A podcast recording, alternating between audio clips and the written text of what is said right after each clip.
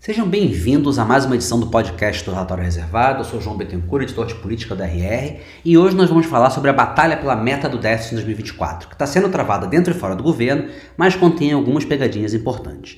Lembrando, como sempre, que o programa está disponível no Spotify, Apple Podcast, Deezer e em todos os outros agregadores de podcast disponíveis e imagináveis.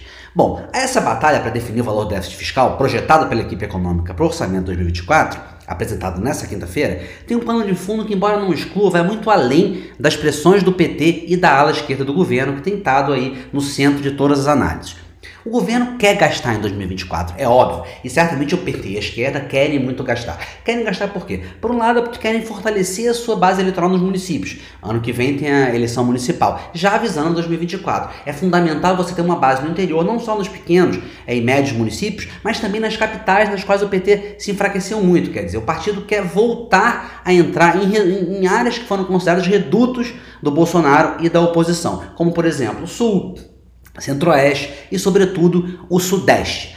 O objetivo é romper ou ao menos amenizar essa percepção de polarização que se consolidou nos últimos anos e, ao mesmo tempo, enfrentar, bater de frente com essa intenção manifestada abertamente pelo Valdemar da Costa Neto de explodir o número de prefeituras do PL, de fazer do PL partido com mais penetração em todo o Brasil baseado na figura e na força do ex-presidente Bolsonaro. Então, para o PT, a percepção é de que, ao se fortalecer nas eleições municipais, ele vai entrar na próxima eleição presidencial com muito mais capacidade, com muito mais permeabilidade e com muito mais força, rompendo, evitando é, entrar num jogo novamente de é, esquerda contra direita ali quase no 50% a 50% e se aproximando. Claro que é, é ilusória a ideia de que vai se retomar um nível de, de, popularidade que o Lula tinha no fim do segundo mandato, que ele tinha 80, mais de 80% de popularidade, mas o PT quer que esse número vá a 60, 65, quer retomar capitais importantes, quer ter uma força que não tinha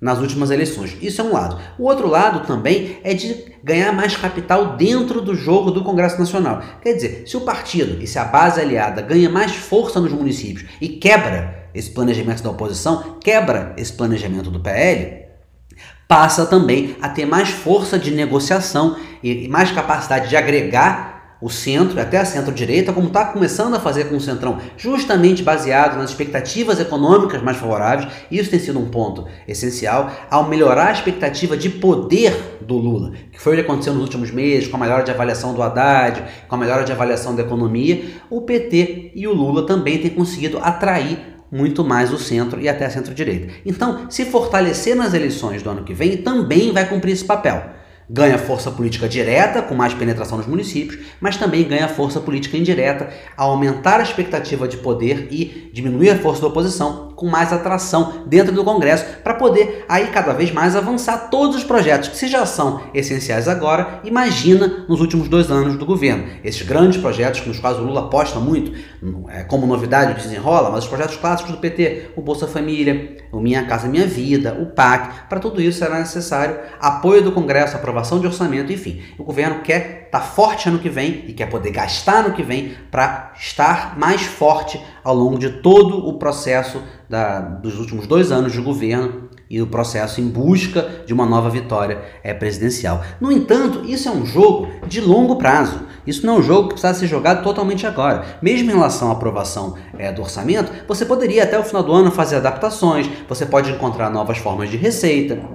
Né? Até em relação ao contingenciamento, contingenciamento, se fosse feito, primeiro, não seria feito com base, é, com base é, num déficit zero, porque o déficit, a meta do déficit, ela tem uma maleabilidade, como a própria Glaze é, afirmou, ela pode, é, assim como as metas de inflação, ela pode ir para cima ou para baixo em 0,25 pp é, pontos percentuais, então, quer dizer, o déficit, mesmo com a manutenção do déficit zero, ele não teria que ser seguido, ele poderia, poderia haver um déficit, e esse contingenciamento poderia, inclusive, atingir parte do centrão, poderia atingir áreas nas quais o governo e o PT não vissem tanto prejuízo eleitoral, então é uma batalha de mais longo prazo, ou pelo menos não imediata. Qual é a batalha imediata e na qual, paradoxalmente, a Gleisi, embora critique o Haddad, ela também contribui. É porque o governo quer pressionar de todas as formas e quer que o Congresso e a Câmara, particularmente, aprovem a taxação é, dos fundos offshore e das empresas offshore que já que vai tramitar é, por meio de um, de um projeto de lei e querem que a Câmara também aprove ou não derrube futuramente a MP que o governo já fez para taxar os fundos dos super ricos.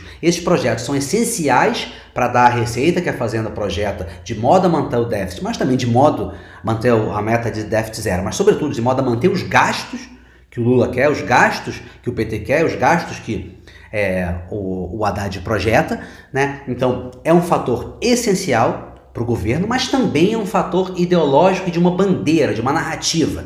O governo também sempre, apesar da narrativa ter sido algo que ficou em voga nos últimos anos, a partir do embate entre Bolsonaro e o PT, o PT sempre apostou. Lembra aquela coisa da. Todo mundo lembra da herança maldita, né? ou da ideia que muitos criticou o Lula por um lado, ou se elogiou politicamente por outro, que é da ideia dos pobres contra os ricos. O PT sempre apostou na narrativa. Então, essa narrativa de justiça tributária é muito importante. É para o partido. Né? É fundamental tanto para ter dinheiro quanto é fundamental para ter essa narrativa. Então, o que, que, o que, que, o que, que a Glaze faz? A Glaze joga ameaça justamente para cima do Congresso. Ela fala isso. Né, abertamente, ela na, na declaração que ela deu, ela fala: diante da situação de frustração de receitas, até pela omissão do Congresso Nacional, precisamos de recursos é, para manter investimentos. Então, o que está em jogo é uma agora, de imediato, é uma forte pressão sobre o Congresso Nacional e sobre o Lira e o Centrão à frente para aceitar votar esses dois projetos. Quando a, a Glaze fala que a meta de déficit devia ser mudada, porque há o risco justamente de Congresso não entregue, quando ela fala de Congresso se omite, ela joga no colo do Lira e do Centrão, sobretudo, diversas bombas. Uma, a responsabilidade diante dos agentes econômicos, menos pelo déficit, pela, pelo, pela não manutenção dos déficits zero, no qual o mercado não acredita, mas pela imagem de afrouxamento da política econômica e, paradoxalmente, de dar fôlego justamente para a ala gastadora do governo, que ela, Glaze, representa. Então, parece é, irônico, mas o que ela está dizendo é o seguinte: se vocês não aprovarem, no fundo, vocês vão estar dando força para mim, para a ala do PT e para a ala que quer gastar do governo chegar junto ao presidente Lula e falar: olha, o plano do Haddad de aumentar os gastos não está passando no Congresso. Então a gente vai ter que mudar. A gente vai ter que ser menos austero, a gente vai ter que fazer adaptações nessa política que está agradando o mercado, que agrada os agentes econômicos. Mesmo que o déficit não fique em zero, mas a ideia de que vai se perseguir esse déficit zero e a culpa vai ser de quem? Do Congresso. A culpa vai ser do Centrão e do Lira, que não estão aprovando essas taxações que, no fundo, não tem essa oposição social tão grande. Certamente não tem oposição da mídia e, mesmo entre boa parte dos agentes econômicos do mercado, não, não chega a ter. Não chega a causar uma polêmica tão grande. Pode não ser a política mais aprovada do mundo, mas também não é uma política que cause uma grande resistência. Então, olha só. A culpa vai ser de vocês. Um outro jogo político que ela faz, junto ao próprio Lira, junto ao próprio PT, ela não, o PT e essa batalha de bastidores pelo déficit, eles jogam no colo dos parlamentares a ameaça de contingenciamento. Porque se tiver que se contingenciar de algum lado, é muito mais provável que se contingencie de quem está, dos novos aliados, de quem não está tão próximo do governo, sobretudo de quem não é PT. Se tiver de contingenciar verbas porque não há é, recurso suficiente para investimentos no ano que vem, você pode contingenciar emendas e, sobretudo, você pode contingenciar investimentos justamente nos ministérios que já compõem é, a base aliada de centro, vamos dizer MDB, PSD, então há uma cena para esses partidos, mas também, sobretudo, que vão compor a base agora com o centrão. Então, se você tiver de contingenciar verbas, você pode ter de contingenciar verbas da Caixa Econômica, que deve estar sob o comando do Lira. Você vai ter de contingenciar verbas do novo Ministério da, é, das Pequenas e Médias Empresas, cujo escopo não está definido, mas a ideia é que ganhe verbas importantes e também pulverizadas, verbas com capacidade de investir no interior, de investir em bases eleitorais importantes para o Centrão, você pode ter de contingenciar, contingenciar essas verbas, você vai ter de contingenciar, se for o caso, as verbas do Ministério do Desenvolvimento Social, mesmo sem o Bolsa Família, ou até sem o benefício de prestação continuada, que é uma discussão que tá, continua em jogo e vai continuar até o fim. Enfim, você vai contingenciar verbas de ministérios que vão estar sob o comando do próprio Centrão e do Arthur Lira. Logo, você vai estar afetando as pretensões eleitorais desse mesmo grupo. Ao mesmo tempo, você também já cria, já põe no Congresso uma espécie de bode expiatório potencial para o próprio Haddad. Quer dizer, diante do mercado, diante dos agentes econômicos, diante da mídia. Quer dizer, se na verdade é, essa, o, o o déficit zero não puder ser mantido, não vai ter sido uma falha de planejamento da Fazenda, ou nem mesmo necessariamente uma pressão do PT, e sim a recusa do, do Congresso em taxar, aí na visão, na narrativa que o PT está construindo, em taxar bilionários. Né? A culpa vai ser do próprio Congresso e não do Haddad, não da Fazenda, como também essa, porque essa narrativa de que o Haddad exagerou, de que o, o, o, o déficit zero não é factível, também está correndo por aí. Então também há um desgaste possível para o Haddad. Ora, na verdade, ao pressionar o Haddad, a Glaze até o ajuda, porque ela fala o seguinte: não vai ser culpa dele, não é porque a Fazenda planejou errado, é porque o Congresso não está, o Congresso está, nas palavras dela, se omitindo. A complementação desse movimento, num jogo de embates, mais de embates complementares, como é bem afeito ao Lula, veio do próprio Haddad e do próprio Lula anteriormente, quando é, criam justamente essa narrativa investe o Haddad mais diplomaticamente, o Lula no tom dele, mais na linha de pobres contra ricos, nessa narrativa de justiça, de justiça tributária. O Haddad, quando quando falou do MP, do, dos super ricos, e quando falou do PL, sobretudo do PL para taxar as empresas e fundos offshore, ele mencionou a CDE, ele mencionou toda a ideia de que claro, o que nós estamos fazendo é o mínimo.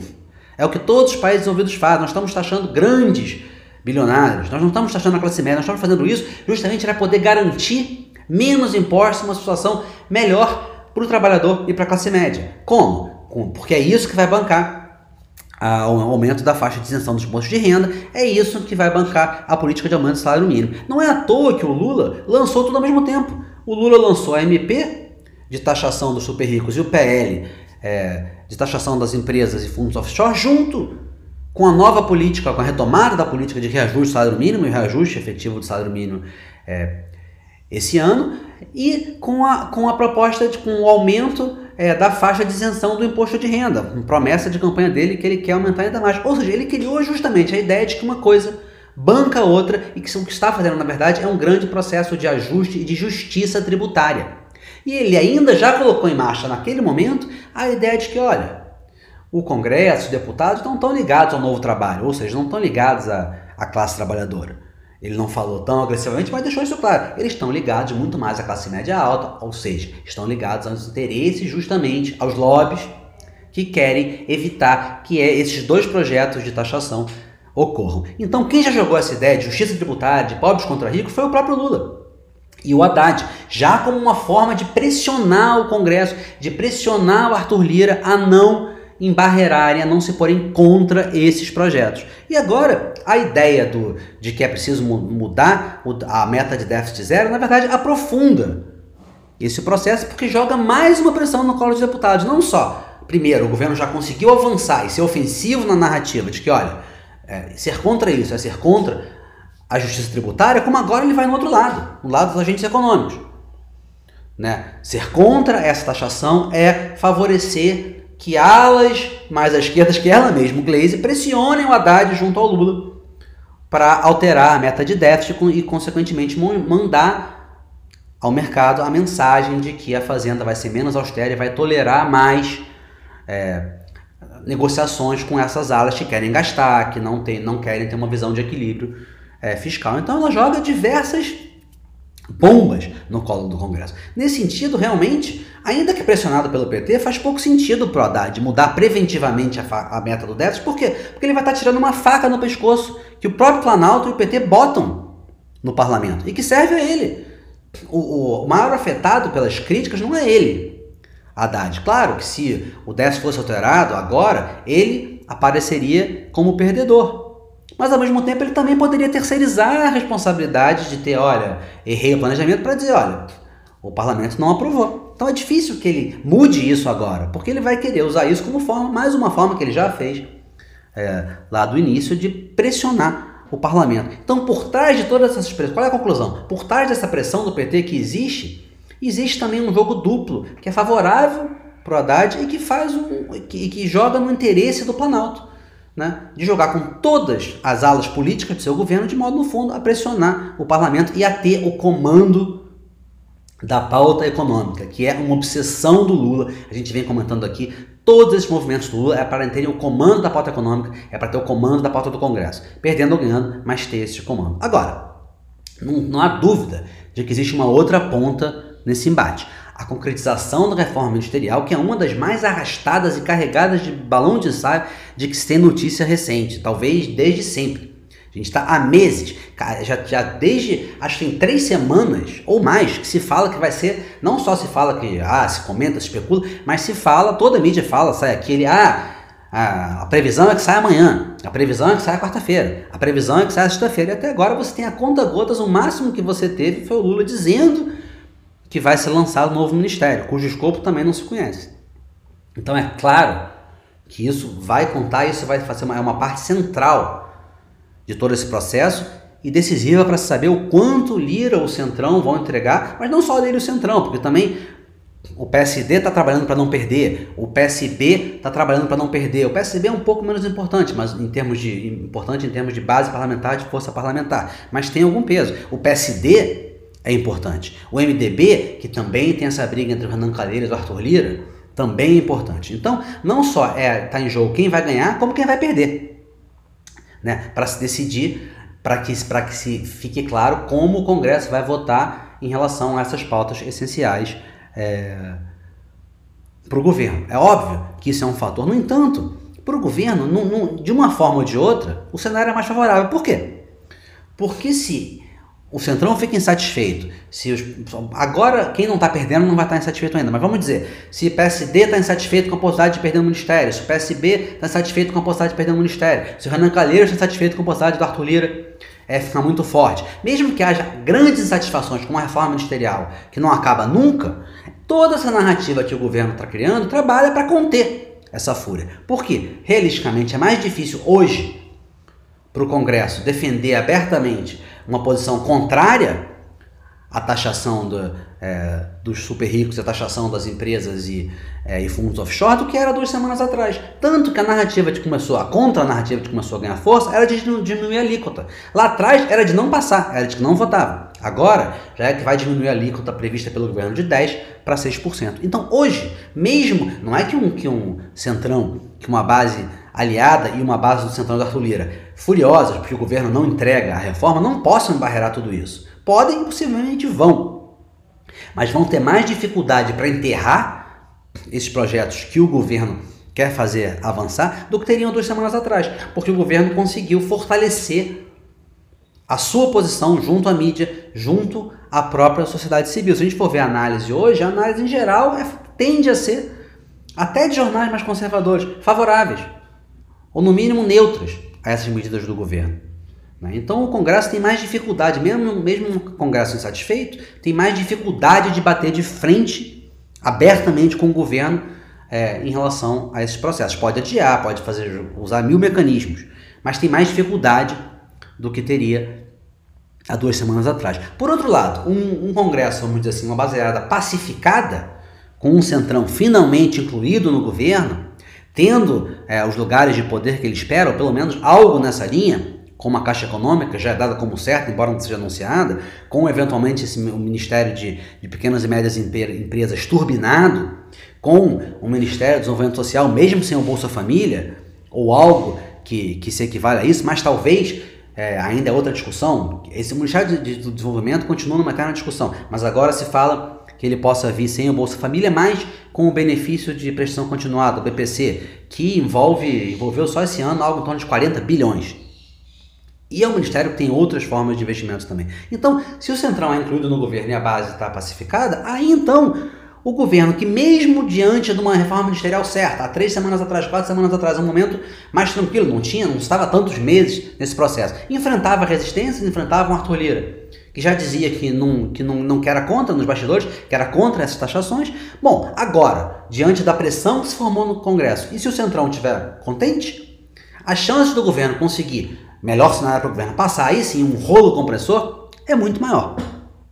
Então, novamente, isso não quer dizer que não vai, vai haver oposição, isso não quer dizer que o governo vai conseguir passar essas medidas, isso não quer dizer que não haja críticas reais do PT de parte da esquerda ao déficit é, a, a, meta de déficit zero do Haddad em 2024, isso também não quer dizer que não haja um grande ceticismo do mercado e dos agentes econômicos quanto à possibilidade real de se manter é, esse, essa meta de déficit. Não, tudo isso é verdade, tudo isso existe. No entanto, todos esses embates, hoje, no atual momento, são mais favoráveis do que é, negativos para o governo. É claro que a gente vai ver como isso se desdobra novamente, reforma ministerial vai ser um fator, é, isso se joga, é um jogo que se joga no dia a dia, uma declaração errada, um movimento errado pode mudar é, esse contexto, mas essa é a situação agora e esse é o pano de fundo, na verdade, mais importante de toda essa briga pelo déficit, pelas, pela meta de déficit é, fiscal em 2024. Bom, vamos ficar por aqui à espera da, dos próximos desdobramentos e próximas notícias. Qualquer coisa entraremos aqui numa edição especial, além da nossa edição semanal. E é isso. É, não deixem de acompanhar também é, o relatório, o noticiário do relatório reservado, diário, que traz os maiores furos e movimentos de bastidores, tanto do setor privado quanto do setor público. Você vai encontrar no relatório reservado informações precisas diariamente que revelam e antecipam decisões das maiores empresas brasileiras, como também do próprio governo, políticas e econômicas e em termos de investimentos. E também leiam a nossa coluna diária é, de análise política, assinada por esse que vos falo, o RR Destaques, que projeta os próximos passos aí, sobretudo do mundo político, mas também com indicadores econômicos e é, alguns números também que permitem uma leitura aí do cenário do dia seguinte e ao longo da semana. É isso, até a próxima. Fiquem ligados no nosso podcast e fiquem ligados no relatório reservado.